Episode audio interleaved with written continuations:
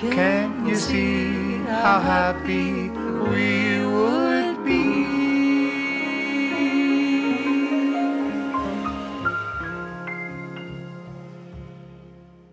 Hello，大家好，欢迎收听医美大小事，我是小编 Annie。那今天呢，很特别，特地从台北来到了台南樊登，来找一位医生。为什么要找这位医师呢？这位医师非常的特别哦，你可能听过周杰伦创作歌曲非常厉害嘛，对不对？那把周杰伦的周，哎，不，把周杰伦的伦拿掉，就会变成周杰。征战南部无数南北无数诊所，让我们欢迎周杰医师。Hello，各位观众，大家好，我是周杰医师。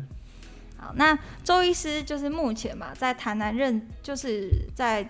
台南的凡登整形外科之外，在北部也有在慕颜诊所看诊，对，那算是非常的辛苦，要南北的这样两边两边跑。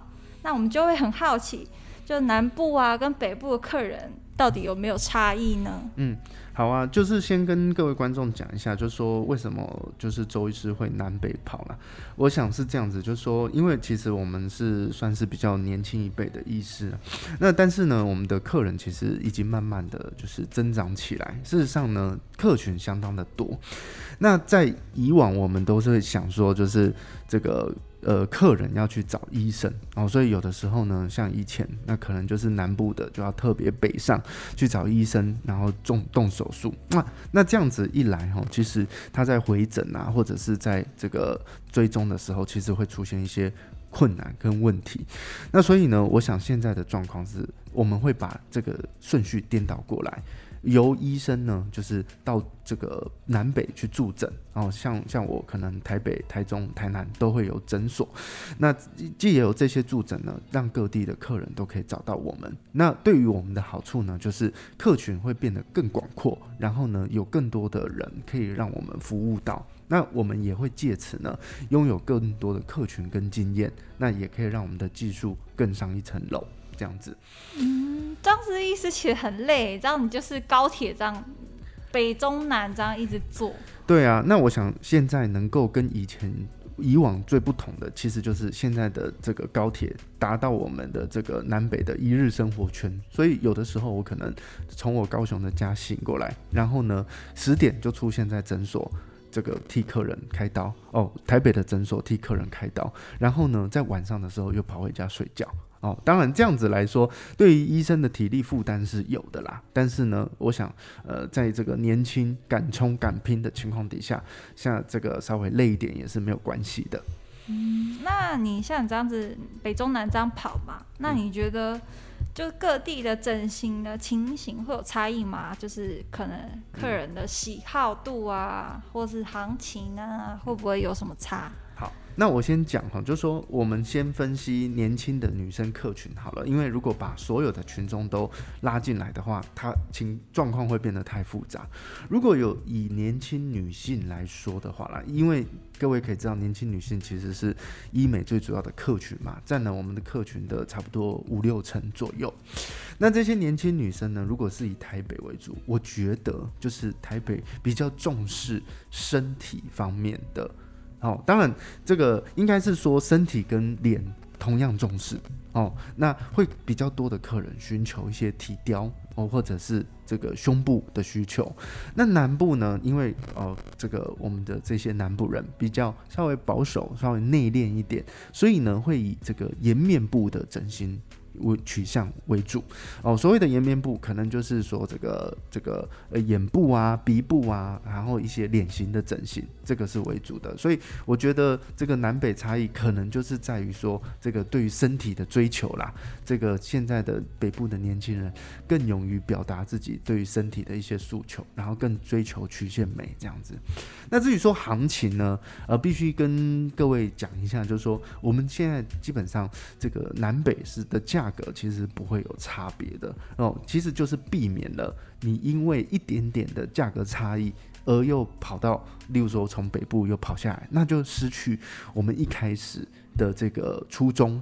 所以呢，我们把每一个地方的价钱设的都是相同的啊。当然，这是以我个人而言啦，别别人就不知道了。对，嗯，因为我就是之前有听过，像是韩国啊、台湾啊，嗯、或是南北啊，就会有差异。嗯、那其实就真的是蛮多顾客会因为那差一点点的小钱而这样子南北奔波。嗯、那其实也是另一方面造成他们就是恢复期啊，就是这样南北奔波，其实也比较操劳一点。对啊，对啊。嗯，嗯，好。那你觉得南部跟北部的客人个别有没有什么独特的特色呢？我我觉得是这样啦，因为我本本身也是就是南部人，所以我觉得呢，南部其实还是对大家最耳熟能详的，就是我们南部人会稍微比较有一点点的人情味，然后呢，大家会稍微就是互相介绍。这样子，那如果你做好了的话呢，他其实会不断的帮你介绍客人，然后一个拉一个，然后拉亲朋好友啊、姐姐妹妹啊、这个阿公阿嬷啊等等的，就是大家都会在这里大集合。可是呢，北部人其实稍微对于这个方面哦，他比较稍保守一点，就是说他自己如果做的好看了，他可能就是到此为止。这样子，那这其实也没有什么对错，就是说你对这个医美，还有你自己本身变漂亮，究竟他你你抱持的态度是怎么样？那北部人会比较说哦，就是说我自己默默的变漂亮这样子。那有的时候跟人家介绍的时候，可能会觉得这个这个比较说不出口啊等等的哦。那当然背后有种种的因素，只是我觉得就是这种。带一个带一个，它其实在南部会比较盛行这样子。那我觉得另外一个北部的好处就是北部人做功课比较认真。所谓的做功课比较认真，就是各位可以知道哈，来医美之前，事实上你要对于这整个东西要有大概的了解。那你例如说你来做个眼袋、割个双眼皮，你至少知道大概医生要替你做些什么，可能可以先做点预习啊，你才会知道我们讲什么。那这个部分呢，北部人他。他因为他平常就是接触到的资讯量比较大，所以他在做功课上面会做的比较足。那做的比较足，其实医生会比较喜欢，就是他你来了，我们跟你讲一些重点，你大概就可以就是知道说这个医生的好处在哪里。那我们就不用从头到尾又原原本本的跟你介绍。那这个是我觉得南北一些小小的差异啦。嗯，这个我还蛮认同的，嗯、因为。像我以前，因为我其实我本身是高雄人，嗯，那我之前有去咨询过一间诊所，但我也是听朋友就介绍说，哦，这间很好，然后我也就没有多做任何的功课，我就直接去了这样子，嗯嗯、对。但是去了北部就会发现，哦，因为北部资讯量就像周医师说的，资讯、嗯、量真的非常的发达，那就会上网找很多关于评价这个医师好不好，这间诊所好不好。多了很多的想法跟看法，但这样子会不会造成那个信任度上会有点差异呢？我相信呢、啊，这种东西它其实没有什么对错。我跟大家分析一下哈，假使你的朋友做的不错，他推荐你过来，但这个医生大概就不会有什么太大，我是说。同样一个手术啦，大概不会出太大的错误。